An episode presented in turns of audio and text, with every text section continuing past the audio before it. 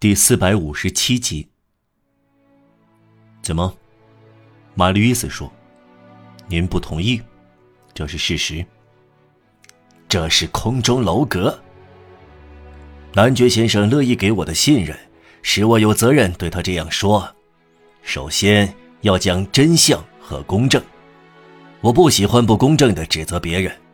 男爵先生，让瓦尔让根本没有窃取马德兰先生。”让瓦尔让根本没有杀死沙威，太过分了！怎么会呢？有两个理由，哪两个？说吧。第一个，他没有窃取马德兰先生，因为让瓦尔让本人就是马德兰先生。您对我胡说什么？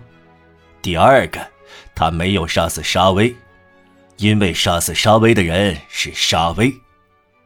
你想说什么？沙威是自杀的，拿出证据！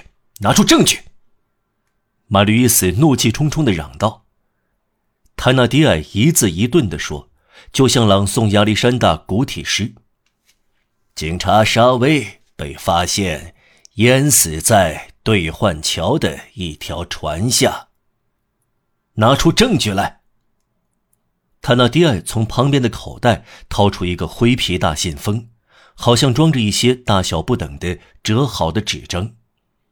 我有自己的卷宗，他平静地说。他又补充说：“男爵先生，为您的利益着想，我深入了解了让瓦尔让。我说，让瓦尔让和马德兰是同一个人。我说，杀死沙威的凶手就是沙威。我说话是有根据的，不要手写的证据，手写的不足信。”是用来瞎帮忙的，我要印刷的证据。泰纳迪亚一面说，一面从信封里取出两期发黄的、褪色的、发出强烈烟草味的报纸，其中一期折痕处都裂开了，变成方块的一张张，比另一张旧得多。两件事，两个证据。泰纳迪亚说，他把两张打开的报纸递给玛丽·约斯。这两张报纸，读者已经知道。更旧的一张是一八二三年七月二十五日的《白旗报》，证实马德兰先生和让瓦尔让是同一人；另一张是一八三二年六月七日的《通报》，证实沙威的自杀。另外还指出，这是根据沙威写给厅长的一份报告，他在马场街当了俘虏，由于一个暴动者的宽容，才捡了条命。暴动者有把手枪。没有打碎他的脑袋，而是朝天开枪。马吕伊斯看了报，显而易见，有日期，证据确凿。这两张报纸印刷出来，不是专门为了支持他那迪埃的说法的。通报发表的消息是警察厅正式提供的，马吕伊斯不容怀疑。出纳员提供的情况是假的，他搞错了，让瓦尔让。突然变得高大，从云端显露出来。马吕伊斯不由得发出了欣喜的喊声。那么，这个不幸的人是令人敬佩的。这笔财产确实全部都属于他。这是马德兰，一个地方的保护人。这是让瓦尔让沙威的救星。这是一个英雄。这是一个圣人。这不是一个圣人，这不是一个英雄。泰纳迪埃说。这是一个杀人凶手和窃贼。他的语气像开始感到自己有点权威，他又补充说：“咱们冷静一下。”窃贼、杀人凶手，这些字眼，马吕伊斯以为消失了，却又重新提起，好像冷水淋浴浇在他身上。又来了，他说：“确实如此。”泰纳蒂埃说。让瓦尔让没有窃取马德兰，但仍然是个贼；他没有杀死沙威，但仍然是个杀人犯。你想说的是，马吕斯又说，四十年前那件可悲的盗窃案，从您的报纸也能看得出来，他以一生忏悔、牺牲和做好事来赎罪。我说杀人和抢劫，男爵先生，我再说一遍，我说的是最近的事儿。我要向您透露的绝对没人知道，秘而不宣。您也许会从中找到让瓦尔让巧妙地赠给男爵夫人那笔财产的来源。我说巧妙，因为通过这类赠与就能够溜进一个体面的家庭，分享舒适，一箭双雕，隐藏了罪行，享受到了窃取的钱，隐姓埋名，又给自己建立一个家庭，还真是不笨呐！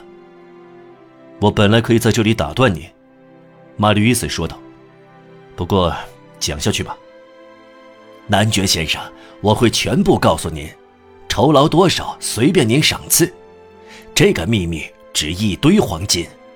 您会对我说，为什么您不对让瓦尔让去说呢？理由很简单，我知道他放弃了这笔财产，您得意了。我感到这一招很巧妙，他一文不值了，他会对我两手空空。既然我需要一笔钱到 Raya 去，我宁愿找您，您掌握一切，他什么也没有。啊，我有点累了，请允许我坐下。马吕伊斯坐下，示意他也坐下。塔纳迪埃坐在一张软垫椅上，拿起那两张报纸，装进信封，用指甲敲了几下白旗报，咕噜着说：“我搞的这份报啊，可费了劲儿了。”说完，他架起二郎腿。往椅背上一靠，这种姿势是对自己的话十拿九稳的人所特有的。然后他庄重地进入正题，加重每个字的分量。男爵先生，一八三二年六月六日，就是约一年以前，暴动那天，有个人在巴黎的主管道里，就在下水道汇入塞纳河那边，残老军人院桥和耶纳桥之间。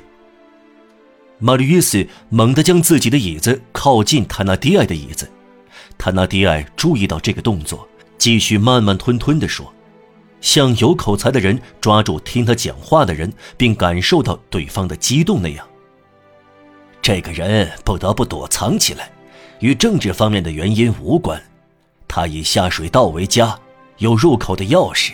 我再说一遍，这是在六月六日，大约晚上八点钟。那人听到下水道有响声，他十分吃惊，蹲下来观察。这是脚步声，有人在黑暗中走路，朝他这边走来。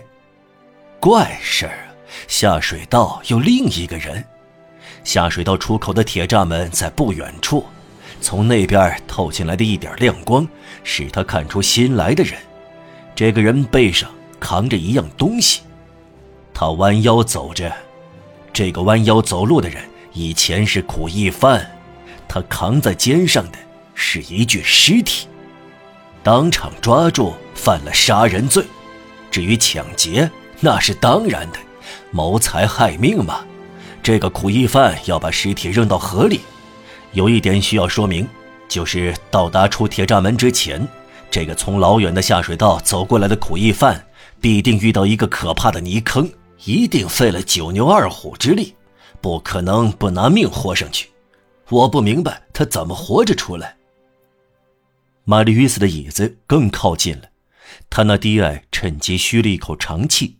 他继续说。